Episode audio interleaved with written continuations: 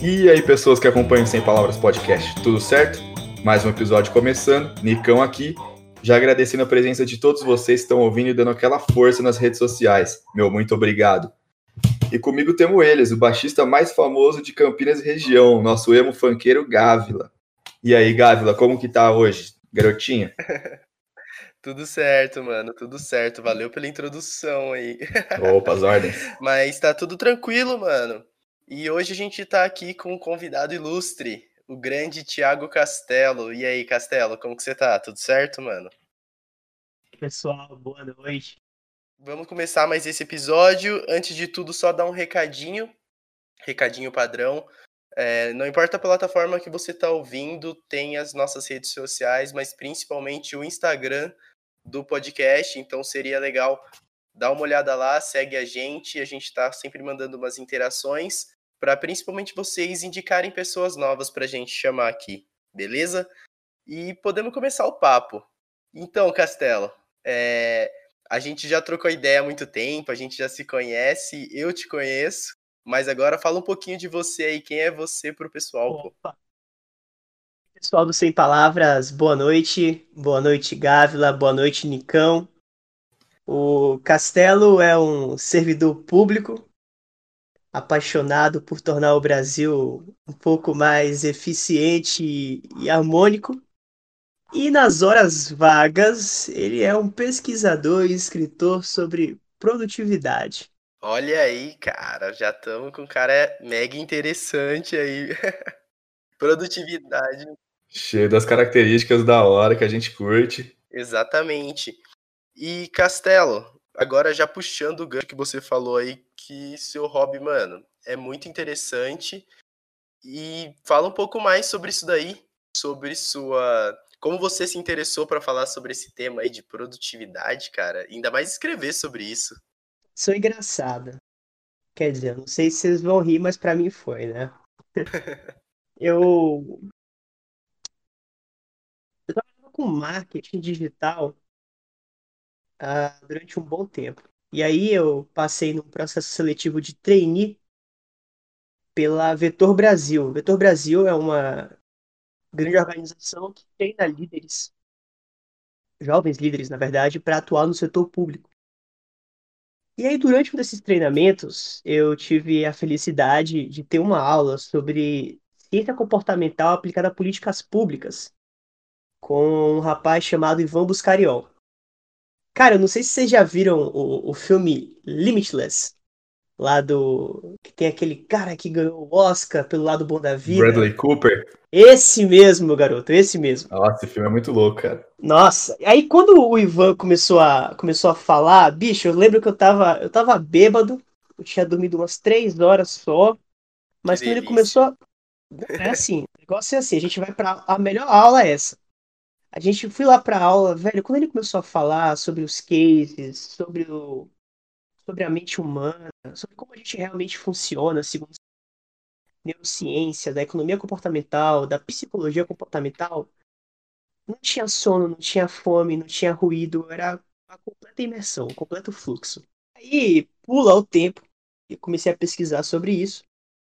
E eu fui trabalhar aqui na prefeitura de Jundiaí, na Prefis, e eu me vi em um momento fazendo uma apresentação de PowerPoint que eu tenho certeza que qualquer um de nós aqui levaria um dia para fazer. Mas, não sei se era porque a gente estava no setor público, não né? estava novo ainda naquele lugar. A gente levou três semanas. E sendo que uma semana, uma semana eu levei corrigindo tamanho de fonte. Caraca. No início a fonte era Arial 12, depois mudou para calibre 11, depois voltou para Arial 13 e assim por Aquela burocracia do setor público. o cara até lembra a ponte. E aí, fiquei pensando, cara, por que, que esse fenômeno acontece, né? Do ponto de vista comportamental. Tem que ter algum motivo para isso. E aí eu fui pesquisar, eu me deparei com uma coisa chamada Lei de Parkinson. Uh, não tem nada a ver com a, com a mão tremendo ou algo o assim. mal de tá, Parkinson, né? não, nada a ver, nada a ver. Ele era um, ele era um consultor também tá?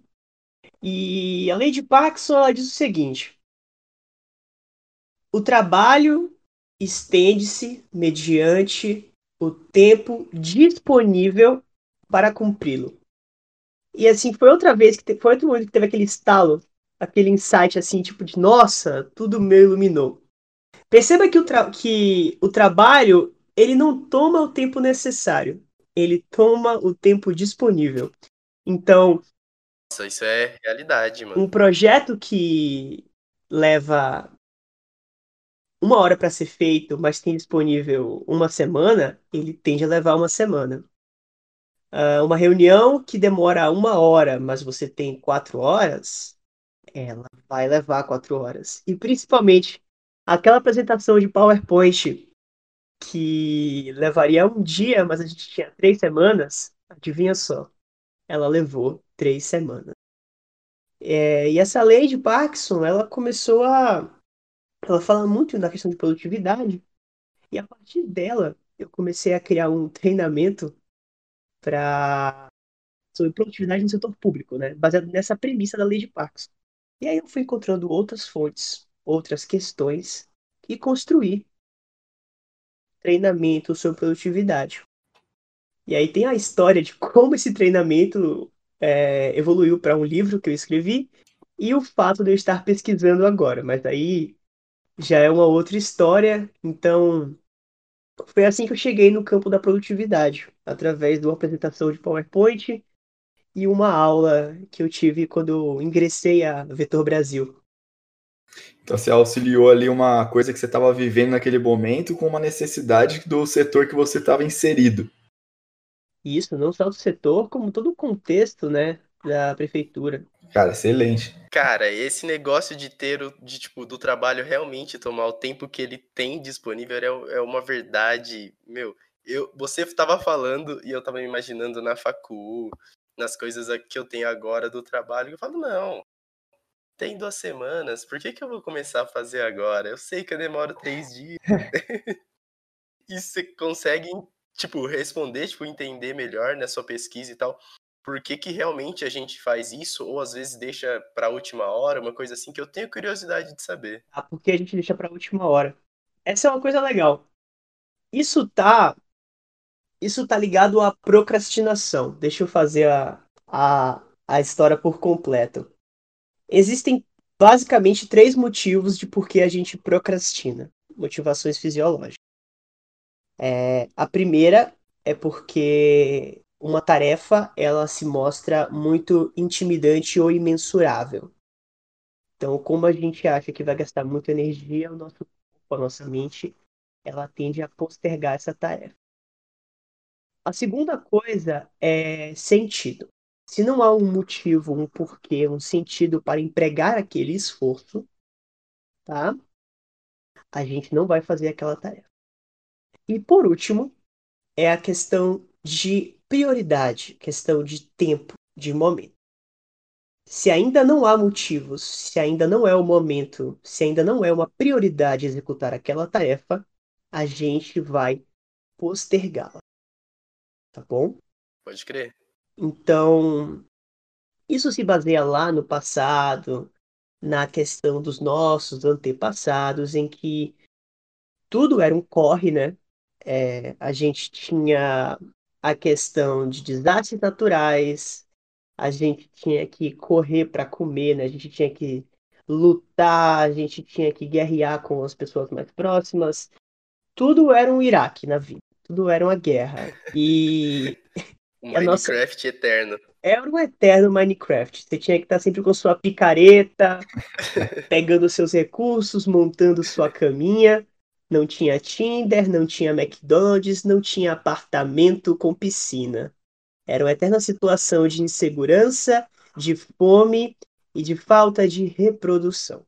Bom, então o que acontece? Para lidar com isso, o nosso cérebro ele tinha ele criou um sistema. É, isso tem até a ver com o próximo conteúdo que eu vou publicar, que foi a preguiça. Que é assim, olha, olha, Gávila, seguinte, você tá dando muito duro para sobreviver. Quando você estiver numa situação de segurança, bom, eu vou desenvolver um mecanismo que vai te colocar no modo avião. E aí você vai tá, você vai descansar. Você vai procurar fazer menos coisas, você vai ficar relaxado. E esse é o mecanismo da preguiça, tá? Ele foi desenvolvido para o nosso bem. Acontece que temos agora um novo contexto em que a gente tem todos os recursos que antes eram escassos, agora são abundantes. Mas o mecanismo da preguiça, ele ainda existe dentro da gente. E aí é esse mecanismo que dispara a procrastinação. E, com, e fechando os parênteses, porque eu gosto de abrir parênteses e fechar parênteses e colchetes, é esse mecanismo que se aplica à procrastinação pela questão de postergação por não ser a hora exata de fazer isso. E como é que isso se encaixa com a lei de Parkinson? É o seguinte: através da lei de Parkinson, a gente tende a prolongar tudo que é habitual, tudo que já estamos acostumados a fazer e que tem um desgaste mental menor, para que na nossa rotina não caiba nada que seja estressante ou difícil de fazer ou cansativo. Então, quando você vai pensar, o seu cérebro, ele prefere ficar jogando videogame ou ele prefere escrever aquele relatório? Então, ele tende a jogar mais tempo de videogame. Ele tende a fazer isso para se desgastar menos porque essa é a configuração cerebral lá de trás da preguiça para agir assim quando você está em uma situação de segurança. Quer dizer, o seu cérebro ele sempre quer te colocar numa zona de conforto, numa opção que é mais fácil para ele não correr riscos e continuar sobrevivendo. Isso, isso também. Sim, é a busca por segurança. Faz sentido também. E isso está totalmente ligado à questão do medo, né? você tinha dito antes, é, que é o de você não se arriscar a fazer alguma coisa nova, ou até mesmo uma coisa que você sabe, mas porque vai dar muito trabalho, ou porque talvez não seja o momento. Então é melhor ficar nessa zona de conforto que eu tô aqui agora, tranquilo, relaxado no meu sofá, do que realmente fazer alguma coisa que vai me beneficiar. Então ele meio que não só bota, né? Perfeito, perfeito. É, tem esse senso comum, né, de que quando sentimos medo, nós temos duas reações ou a gente luta ou foge. E do ponto de vista de nossas tarefas diárias, é, a gente tende ou a ignorar a tarefa ou resistir a fazê-la. No caso, fazendo trocas. Então, ou eu posso simplesmente pensar que eu vou deixar para depois e ignorá-la, tá bom? Ou eu posso fazer trocas. Então, como eu falei, a gente uhum. prefere jogar videogame, a gente prefere tomar um cafezinho, a gente prefere olhar o celular ao invés de ter que fazer o que realmente precisamos fazer. Que aula. E isso, meu, não sei na, na rotina de vocês como foi, mas para mim, é, principalmente no começo da pandemia, quando foi o home office e tudo mais, isso aí virou uma realidade, tipo, pesada, assim. Tem um livro muito legal, eu terminei por agora, do James Clear, tá? E aí você começou falando uma coisa muito importante, que é você tem que fazer. Então, o James, né, no livro Hábitos Atômicos, ele fala que existe dentro da gente uma eterna luta entre a pessoa que deve e a pessoa que quer. Há uma grande diferença naquilo que devemos fazer e aquilo que de fato queremos fazer, né? O, o Gávila, ele deve estudar, ele deve entregar os projetos. E mas na verdade, quando chega a hora de fazer, então tem essa dualidade. E com relação ao home office, tem uma coisa legal que eu pensei agora, que é com relação a, a gatilhos, né? Que um hábito, a estrutura de um hábito é feita por quatro partes: o gatilho, o desejo, tá? A resposta e a recompensa. A recompensa é aquilo que você obtém ao final do hábito. A resposta é o processo físico ou psicológico que você desencadeia no seu hábito. O desejo é aquilo que você fica ansiando obter durante o, o hábito. E o gatilho é o estímulo, seja visual, seja com relação ao seu paladar, seja um cheiro, seja um som, que coloca você no hábito. E aí o que acontece? Você trabalha num escritório em que todos os estímulos lá, todos os gatilhos estão configurados para te colocar no modo de trabalho. E aí quando tem essa situação de pandemia e você muda para esse office home, né? Porque não é um, um home office, é um agora é um escritório que virou a sua casa. Exatamente. É, tudo que você olha lá, ele transpira, né? Ele lembra fatos não habituais ligados ao trabalho e fatos habituais ligados a outra coisa. Quando eu, quando eu ligo aqui meu notebook, eu vou olhar os jogos, eu vou olhar os sites que eu gosto de assistir, a, as séries que eu gosto de assistir, os sites que eu gosto de visitar. Eu tô aqui numa mesa amarela e do lado tem minha cama. O que é que eu tô pensando? Eu tô aqui resistindo para não dormir. Eu vou no banheiro, eu vejo a geladeira e eu penso em comer. Tudo isso são gatilhos que me colocam em outro estado que não o estado de trabalho. Então, como você falou, realmente é muito difícil, porque você vai ter que confrontar estímulos que desencadeiam hábitos não ligados ao trabalho. Cara, isso é um problema para tudo, né? A gente vê muito se deu hoje essa questão do, do home office, né? Office home, como você bem colocou. E, e se a gente for ver, quando parou, deu lockdown, cara, galera que ia para academia, que ia para o parque, ia fazer as coisas é, de exercício, por exemplo, se viu obrigado a fazer isso dentro de casa. E a mesma coisa que esses gatilhos de geladeira, de cama, sofá, televisão, é, dava esse, esse mesmo efeito não só para o trabalho, como também para exercício, como também para diversas outras coisas que as pessoas precisavam fazer, mas acabavam não fazendo porque elas buscavam é, mentalmente esse conforto e essa relação de troca por uma coisa que vai ter menos esforço e uma coisa que vai ser é, melhor, assim, teoricamente, para ela. Nossa, mas falando a real aqui, eu juro que eu tentei, pô, mas fazer exercício em casa é muito. Nossa, é muito chato. Não, é, é uma bosta é mesmo, vou ter que concordar com você. Você tentou fazer, Castelo, exercício em casa? No, no lockdown lá pesado? É. Na hora do lockdown pesado, eu tentei fazer em casa. Foi, foi horrível. E eu confesso que quando começou a aliviar, eu desci aqui pra pracinha do lado, tinha uma barra. Mano, eu faço academia, cara. Eu não fazia academia faz uns três meses. Quando eu fiz barra, eu senti minhas costas e meu bíceps, bicho. Nossa, eu quase chorei de emoção, velho. Você não tem noção, não, cara. Foi. Você lembrou que não tava morto, né? Sensação de liberdade total, né, cara? Foi aquilo, eu quase chorei sozinho na praça. Não tinha uma alma viva, tá ligado, mano? Ninguém. É, talvez porque tava frio, tava de capote, talvez achassem que eu era, sei lá, algum menino de bem, né? Largado no meio da pandemia, no meio da praça, de casaco.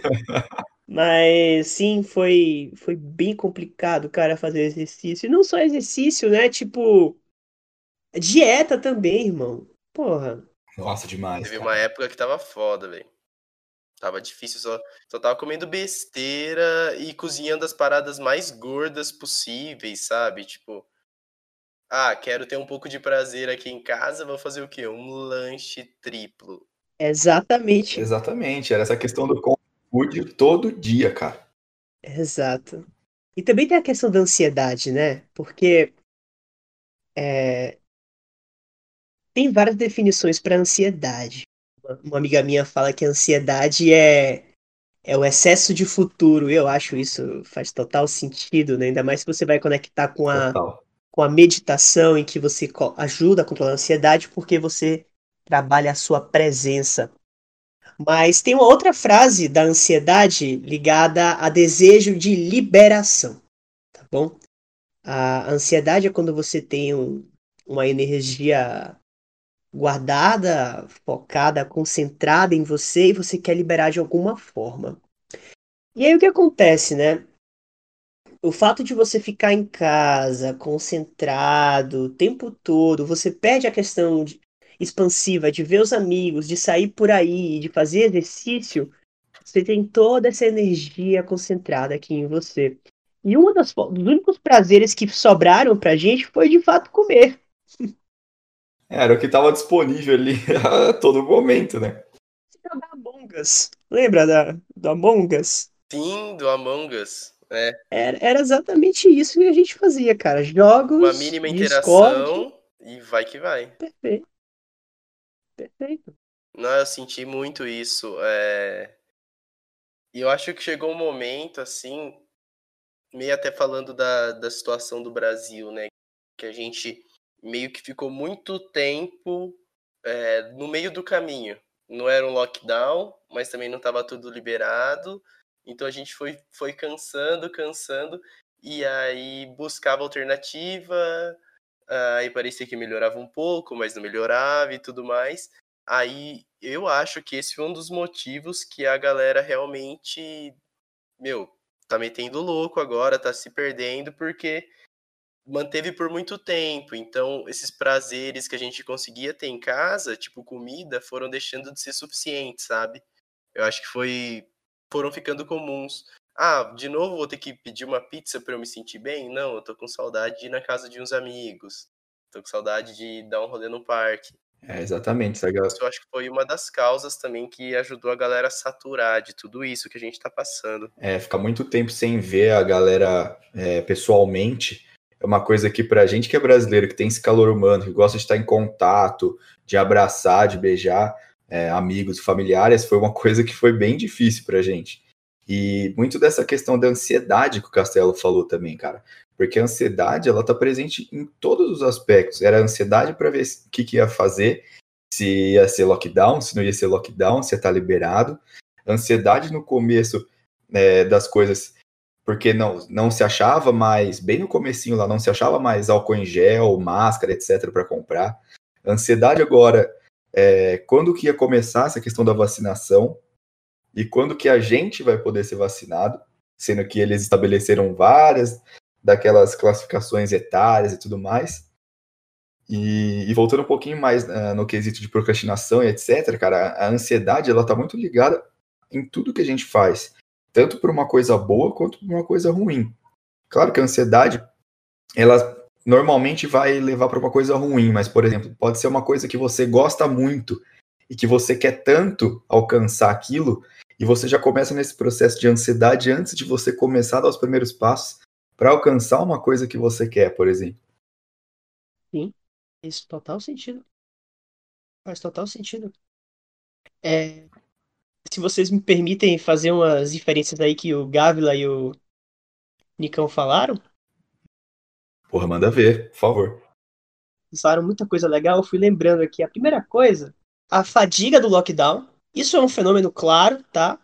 As pessoas estudam isso já.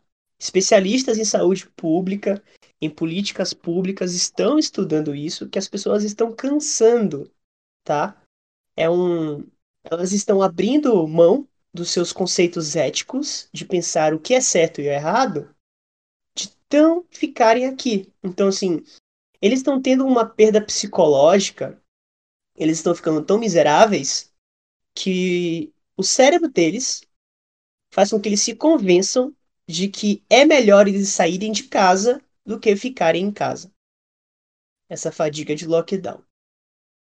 E aí já puxando para a questão mais da também da ansiedade ligada a, ao mundo de hoje, principalmente essa situação de corona.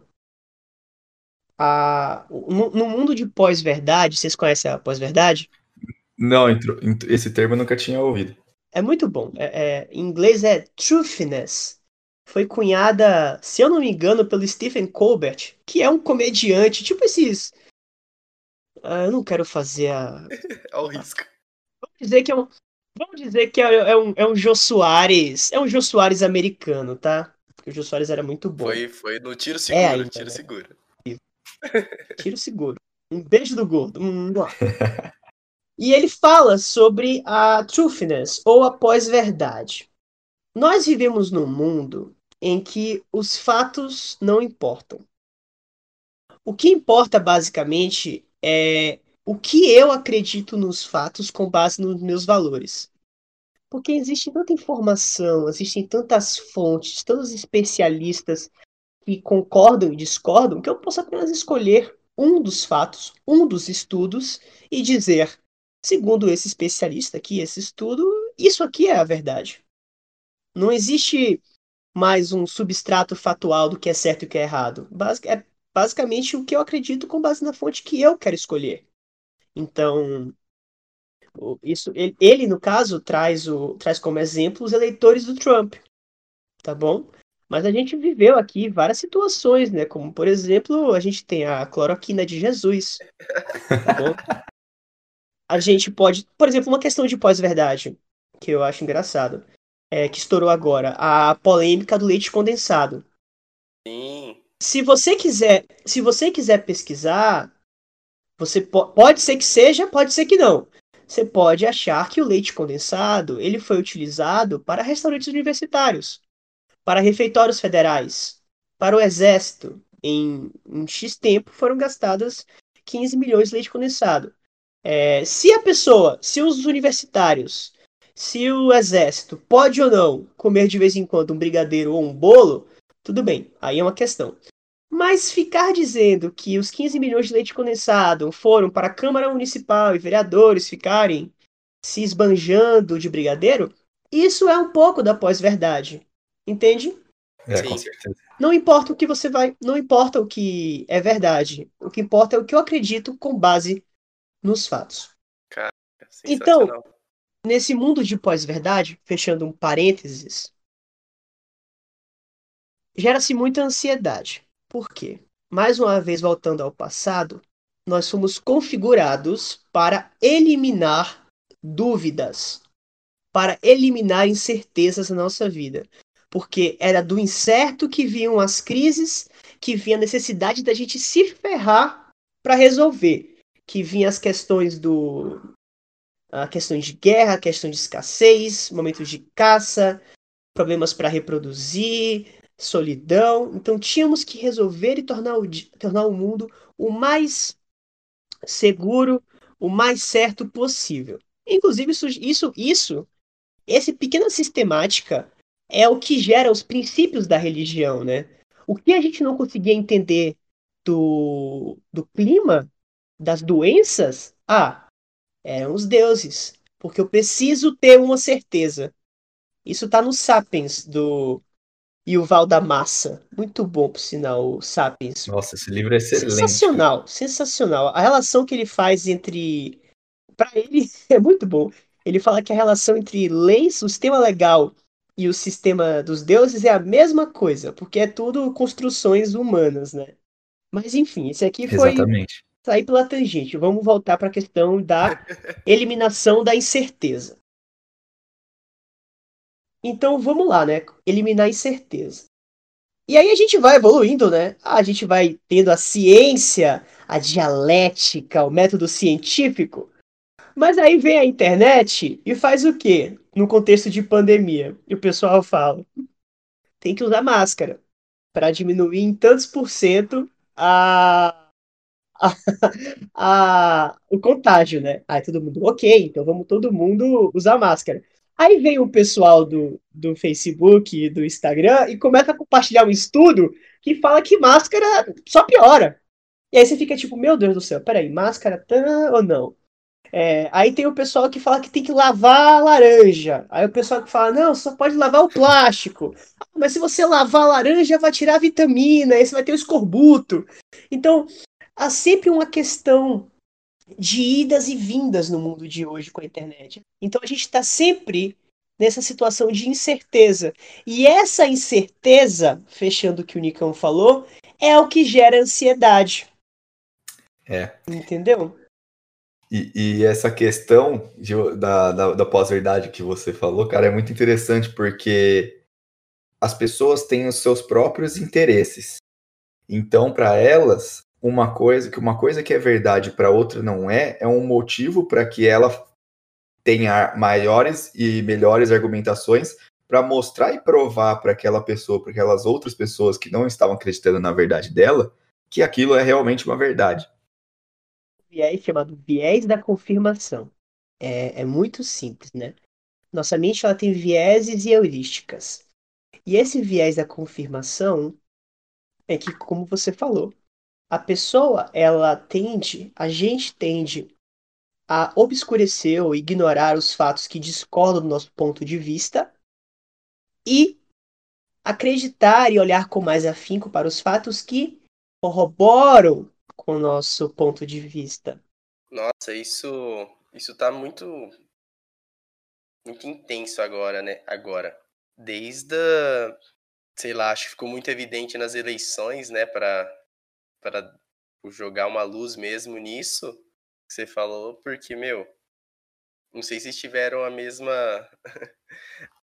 Ah, vocês ó, provavelmente tiveram, né? A gente mora no mesmo, no mesmo país. Que foi só isso aí que você falou, Castelo. É, pros dois lados, mano. Sem querer entrar no âmbito político, né? Mas aconteceu muito disso, assim, acho que ficou evidente esses vieses aí na, na população. É, eles começaram a não ter, não querer mais é, debater ideias e debater o que estava sendo certo ou errado do lado oposto ao deles, entendeu? E é isso quem prejudica é, prejudica todos nós, né, que somos os reais interessados em eles estarem lá ou não. É, prejudica geral. A gente tem tempo, porque aí já vou entrar num, num outro assunto que vocês falaram aí sobre essa polarização. Não, manda bala, velho. Tamo tranquilo.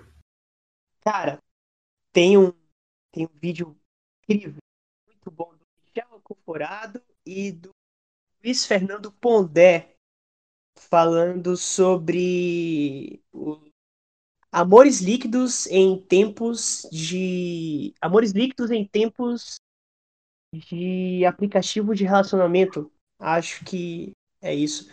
Fala sobre a questão do Tinder, da metrificação do amor, tá?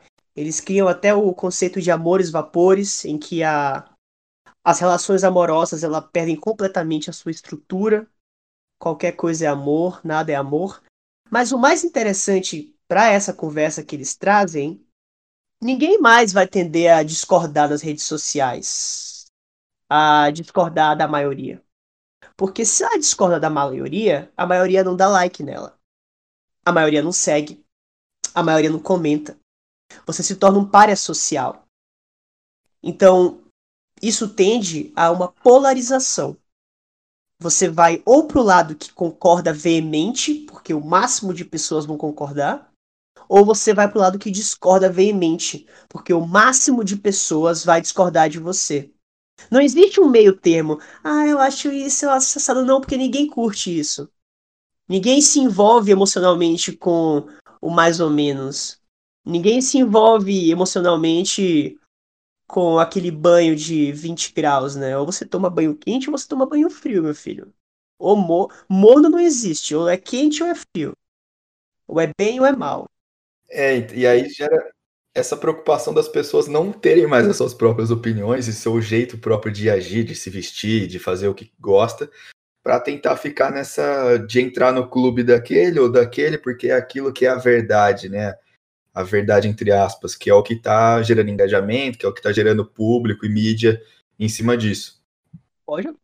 Vocês não acham que, seguindo bem isso aí que o Castelo falou, isso tende a criar, tipo, criar tipo umas bolhas gigantescas em que as pessoas vão meio que perdendo a a essência? É, pode ser a essência, pode ser a personalidade, porque eu penso muito assim. Ó, a gente tem meio que mais ou menos a mesma idade, imagina ali anos 2010 por aí. Tinham já, obviamente, esses grupos, mas os, os diferentes surgiam, né?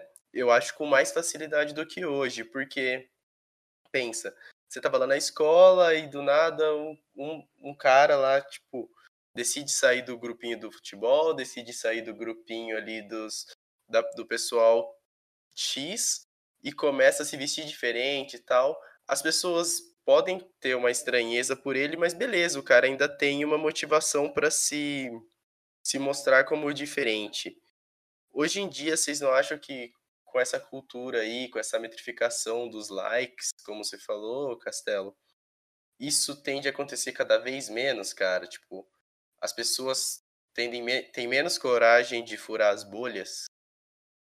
Aí, né, do que é o Conforado com o Luiz Fernando Pondé, que ele fala que o amor, é, a crença no amor romântico é, está se acabando. Porque assim, anteriormente, quando você não tinha o Tinder, quando você não tinha o Facebook, o WhatsApp, você sonhava, você sonhava de que haveria uma tampa para sua panela. Aham. E agora, quando você tá no Tinder e ninguém dá match com você, você chega à realidade que você é frigideira. É a frigideira, é complicado. Você não tem, não tem tampa se você continuar assim. Então, voltando para a situação do jardim de infância, você olhava os seus ídolos na MTV e você fazia igual, porque você acreditava de que haviam pessoas que a- mesmo que aquele pequeno grupo do seu colégio te ignorasse, você tinha a crença que lá fora, no grande mundo, mais pessoas iriam concordar com você e ser igual a você. Só que agora você tem uma visibilidade desse grande mundo, desse mundo vasto. Você sabe exatamente o que as pessoas gostam ou não.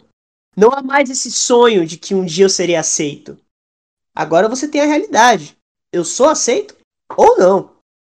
E ai de mim se eu continuar insistindo no que não é aceito. Porque aí você tem o ostracismo social, né?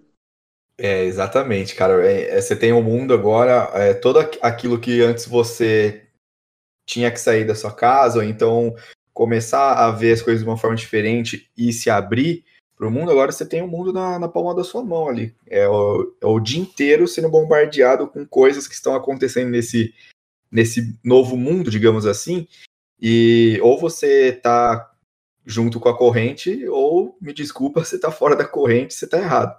É um abraço, né? E isso eu acho muito interessante, tipo, porque isso é uma das coisas que mais me motiva a buscar umas experiências diferentes, sabe? Tipo, é, viagem, ou tentar enxergar as coisas de uma maneira diferente, porque se você ficar ali na sua bolha, cara, é exatamente isso. Você já sabe o que fazer pra conquistar quem tá ali, ou pra fazer as coisas que as pessoas agradam e tudo mais. Isso eu acho que é que é estranho pra caramba. E. É. Pode falar, Nicão. Não, pode continuar, que depois eu complementar só um negócio. Não, eu ia puxar um assunto nada a ver. Manda bala. Não, é que você falou dessa questão da, de você ter essa constante preocupação em continuar buscando coisas diferentes e culturas diferentes, etc., de viagens, é, e, e a questão da bolha, né? Porque hoje em dia a bolha não é mais só a galera da escola, a galera da, sei lá, do culto, a galera. É a galera que tá na internet, cara. É tipo, bicho, se você tá no Instagram, você já tá numa bolha ali. Então é meio que você querer romper essas barreiras para realmente buscar uma coisa diferente, pra, senão você vai ficar sempre na, naquele mundinho ali, sempre na mesma e seguindo quem você não quer. É, faz todo sentido, mano. Vocês já viram a, o Dilema das Redes Sociais? O documentário? Já, Não vi ainda. eu vi. Então, é. As redes sociais, né? O design delas, o funcionamento delas é feito justamente para através do, do sistema, daquele de hábito que eu te falei, que o hábito tem um estímulo, tem um- uma resposta, uma recompensa. Nessa sistemática, manter você fixo nessa bolha. Em que você continue consumindo as mesmas coisas que te dão prazer. E aí Realmente. tem várias sistemáticas. Fica nesse círculo vicioso, né? E o negócio que eu ia puxar agora o assunto é que, pô, eu e o Castelo a gente já se conhece e eu ia perguntar da sua viagem, se você sentiu que as viagens que você faz, principalmente aquele tour pela Europa, te jogaram um pouquinho pra fora dessa dessa bolha de relacionamentos rasos aí, dessa ter uma visão diferente de mundo. Você sentiu isso, cara? Você falou isso nesse. Eu nunca tinha parado pra pensar nisso, tá? Eu fui apenas pela comida. Simples. As oportunidades fotográficas. Assistiram aquele filme Trip? Oh, com certeza. Nossa, sim, das antigas. Eurotrip é clássico. Classiqueira, mano. Assim como os filmes da Disney me fazem querendo ir pra Disney, Eurotrip encheu meus olhos pra ficar ouvindo Scotty Doesn't Know enquanto andava no trem, tá ligado? Era. Realização de sonho. Eu, tô muito junto contigo nessa, velho. Cara, chegar lá na. Chegar lá na Romênia com um dólar e comprar um quarto de hotel cinco estrelas, velho. Tipo, esses sonhos, assim, sabe? E aí, respondendo ao Gávila, a gente sentou em Paris, olha, chique, né? Tomar um café, porque, porque você não pode tomar café expresso no Brasil. Café expresso no Brasil é coisa de pobre. Você tem que tomar café expresso em Paris. É a mesma, é a, é a mesma cadeira, o mesmo chão, mas de pedra, mas tem que ser em Paris. E aí a garçonete, ela falou: "O que é que você quer? Você quer café assim ou assado? Não tem. Aqui tá a conta." Esse meu amigo falou: Nossa, bem que disseram que os franceses são grossos e secos. Eu falei, cara, não é que o francês ele é grosso e seco, né? Assim, é a cultura dele. É porque a gente está acostumado no Brasil, em que mais uma vez é o Iraque, tá tudo em guerra. Então os caras que não pode mais baixar a margem de preço pela carga de imposto, os caras têm que agregar valor. Então eles tentam ser ter o melhor serviço possível. Entende a importância disso? Você tem que se desvencilhar do seu prisma para olhar a realidade do outro. É engraçado como esse pessoal da internet fala tanto de empatia, comunicação não violenta, tem que amar o próximo. Mas se vem o cara da direita, da direita, da direita e posta alguma coisa ao apoio do Bolsonaro, essa pessoa não presta. Essa pessoa é o lixo humano. Nossa, você tirou as palavras da minha boca. Eu não. Sinceramente, eu, eu uso o Tinder faz muito tempo, tá? Eu sou uma pessoa solteira, à procura de um amor romântico. Fica a dica aí, em arroba. Sou tipo o, Te, o Ted Mosby, da, do How I Met Your Mother. Mas 90% da descrição das garotas que tem no Tinder não se referem a elas, mas se referem ao ódio ao presidente do Brasil. E assim, sinceramente, eu quero conhecer uma pessoa, eu não quero saber o que ela odeia. Eu quero saber o que ela ama primeiro, sabe? Então, as pessoas falam, não me relaciono com quem votou em Bolsonaro. Você polariza, olha que louco, você polariza o prisma para selecionar as pessoas que vão acompanhar a sua vida através da questão política dela. E, tipo, nem questão política dela, mais especificamente em quem ela votou nas eleições, me ajuda, de 2008. Então, tecnicamente, 50% das pessoas que que você conhece, você odeia. Não dá pra viver num mundo assim. Já começa com a lente errada, né, pô? Preto no branco. Sim, perfeitamente. É, exatamente, cara. Isso aí é uma coisa insuportável, velho. Desculpa te cortar, Castelo. Mas eu também tô, eu também uso. E, cara, quando eu vejo um negócio desse, tipo, ela tá colocando um negócio que não tem nada a ver naquele contexto é, na frente de uma coisa que poderia agregar muito, não só para ela, principalmente, quanto para as outras pessoas que estão usando ali, estão buscando é, o, que, o que realmente importa né, na, naquela rede. E, cara, e é, é, muito fora de mão você ter um negócio desse que, tipo, pô, você já tem que meio que cortar um negócio ali que você já fica desanimado, tá ligado? Antes de você querer ter um contato com aquela pessoa, porque ela já tá te julgando. Isso, isso.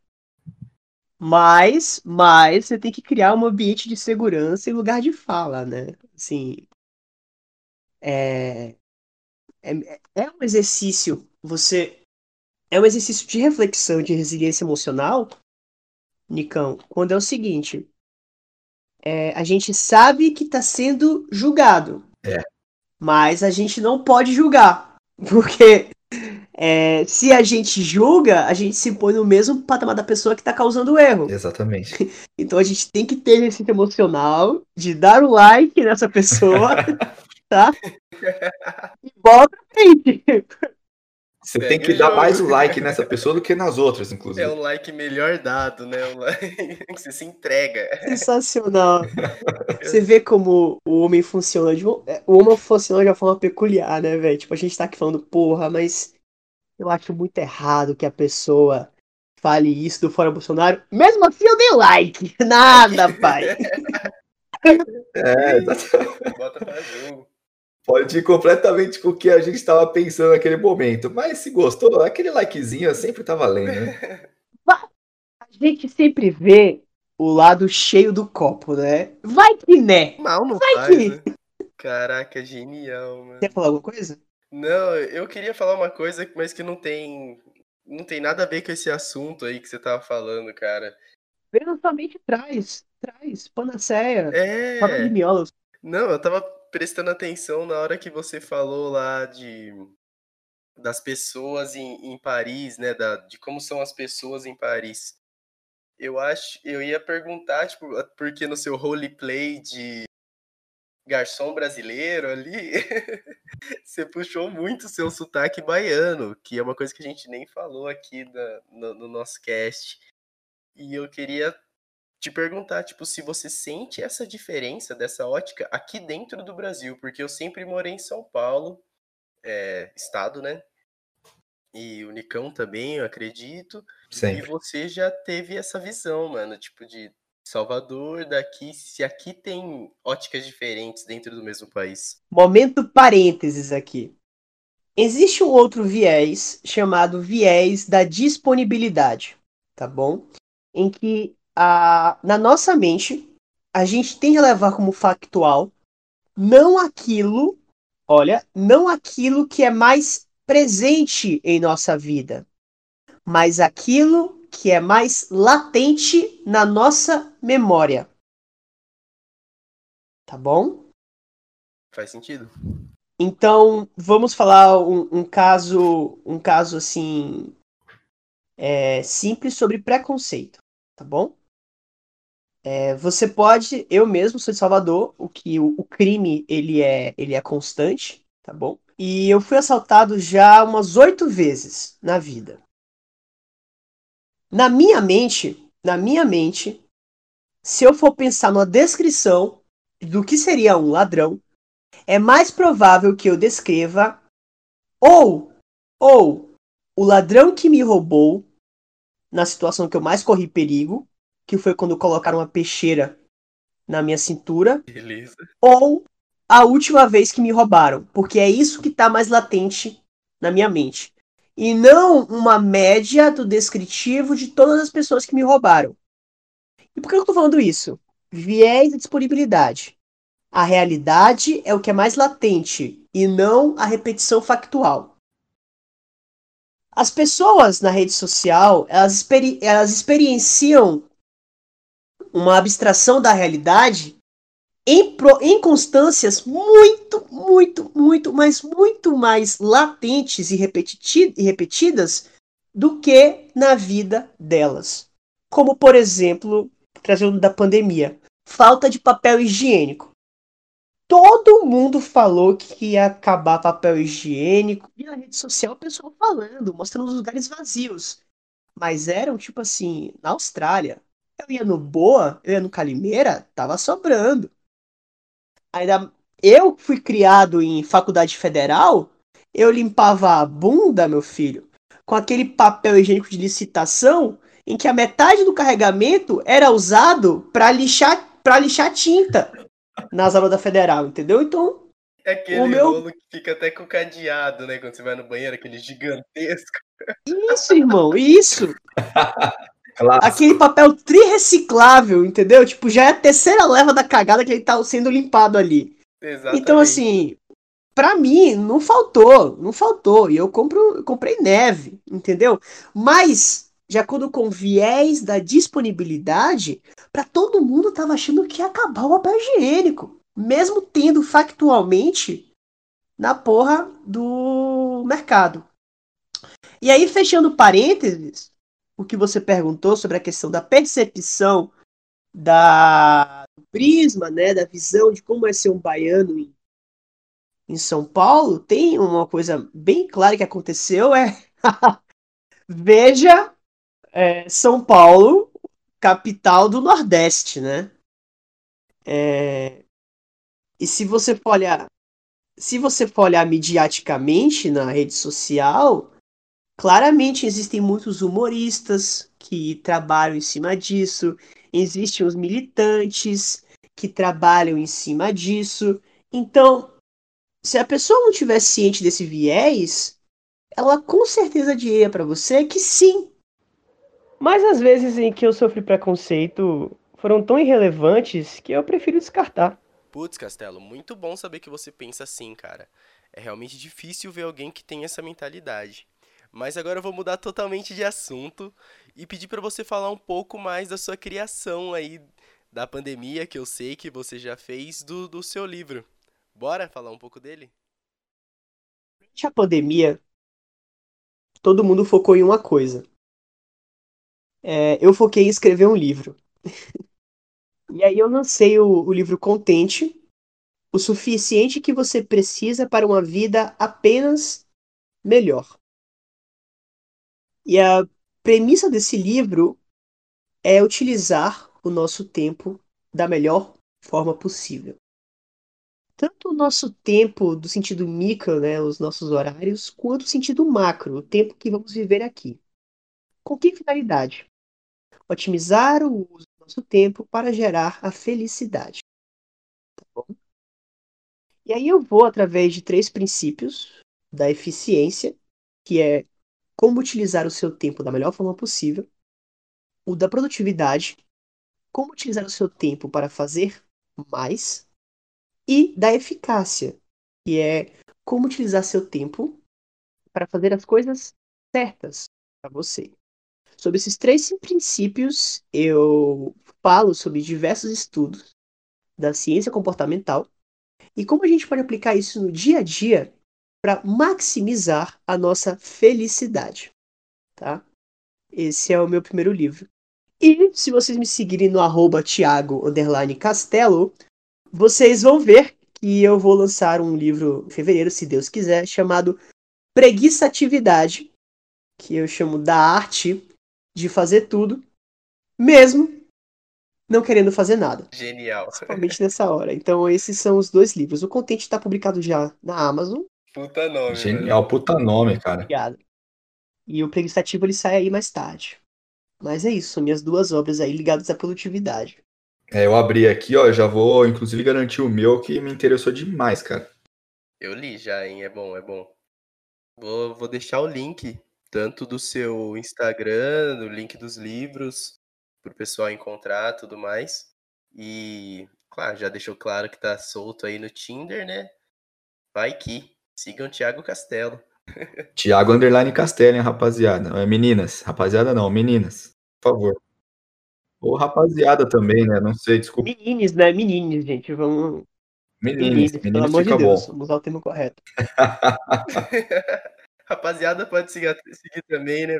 Compra o livro. Ah, eu abri aqui o. Eu, eu tinha entrado no, no perfil já do, do Castelo aqui pra dar uma olhada, mano. Que eu tinha visto que vocês falaram, inclusive, das viagens, que eu achei animal. Os lugares que você foi. Tem lá tudo nos stories para quem tiver interessado, por favor, entra lá, dá uma olhada também. E, e, tinha aberto já o livro aqui também, que.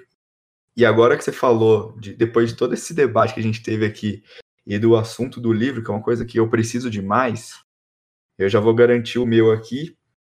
E pra galera, mais uma vez, aí segue o Tiagão lá, que tá dando essa moral absurda aqui pra gente do Sem Palavras. E, e vamos colocar um negócio lá para comentar na última foto publicada dele, da galera vindo pelo, pelo Sem Palavras lá. Fazer uma hashtag. Foi. Ia ser louco, hein? O que, que, vocês acham aí? Não, vambora, vambora. O que, que você quer, Tiagão, de comentário na sua última foto? Tá sem palavras. Maravilha. E Castelo, deixa eu fazer uma última pergunta aqui que eu sei que você já, já falou dos livros, eu sei que você já publicou uma série lá no seu IGTV. E eu queria te perguntar se você já participou de um outro podcast antes e o que você achou, sua impressão aí sobre o nosso nosso podcast e como você acha que está essa mídia aí no momento, você tem escutado bastante podcast para fechar com chave de ouro aqui nosso assunto. Confesso que vocês foram os meus primeiros, tá? Foi a minha primeira vez aqui, gostei que vocês foram muito carinhosos comigo, tá bom? Foi, foi muito gostoso. Foi tudo bem? Foi bom para você? Delícia dividir com me abrir para vocês, entendeu? Dividir tudo que eu sei, mostrar meus conhecimentos ocultos. Delícia. Pra gente foi ótimo também. E eu gostei da. Gostei como vocês me deixaram à vontade. Eu falo demais. Se deixar, eu vou levando, abrindo parênteses, colchetes, travessões até amanhã. E nunca participei, mas eu ouço bastante. Eu ouço bastante o Stock Pickers. É, falando em voz alta também é bom. Ouvi o Nerdcast já uma vez. Inclusive, inclusive tem um podcast que eu acho que é o meu favorito da vida, que é o Marcelinho dos Contos Eróticos, lendo as cartas de Dom Pedro. Clássicos. As cartas de Dom Pedro para sua amante. Aquilo ali é tipo para mim foi assim antes de Cristo, depois de Cristo. Esse é excelente. Esse é muito bom. Nossa, cara, sensacional. Puta que pariu, velho. Cara, se eu tenho um objetivo agora nesse podcast, vai ser entrevistar o, o Marcelinho. Ó, estabelecemos a primeira meta, hein? Eu ia ser feliz nesse dia. Dirija, dirija a ele uma pergunta por mim, por favor. Marcelinho, por que você parou de ler os contos eróticos? Será feita. Uma vez eu seduzi uma mina lendo, lendo na vozinha do Marcelinho, pô. Mentira. A pegada é essa. Depois eu mando o áudio pra vocês em off, tá bom? Tá bom, pode Ah, eu mandar. vou- eu, eu vou cobrar, hein? Maravilha, eu vou querer saber disso aí também. Eu vou cobrar.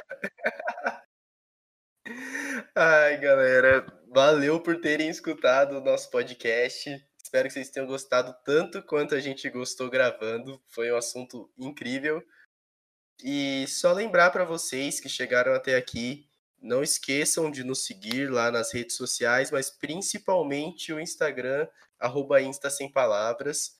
O meu vai estar linkado lá, o do Nicão, do Castelo, vai estar tudo lá bonitinho. A gente vai postar uma foto com ele, ou só dele, vamos ver ainda. Mas vai estar tudo lá certinho. Muito obrigado por terem escutado. E do meu lado é isso. Despeçam-se, meus amigos. É, eu gostaria de agradecer mais uma vez aí o Castelo por ter topado esse papo aqui com a gente. Foi, mano, sensacional. É, e eu quero, quero que a galera coloque lá a hashtag, lá na foto dele. Segue ele lá, que o cara tem conteúdo, tem muita coisa da hora pra discutir aí. E eu já vou até lançar a ideia aqui, hein, Nicão? Vê o que você acha. Chamar o Castelo pra cá quando ele lançar esse segundo livro pra falar um pouquinho mais sobre. E aí, Castelo, bora? Opa, opa, será? Será um prazer se não der preguiça, né?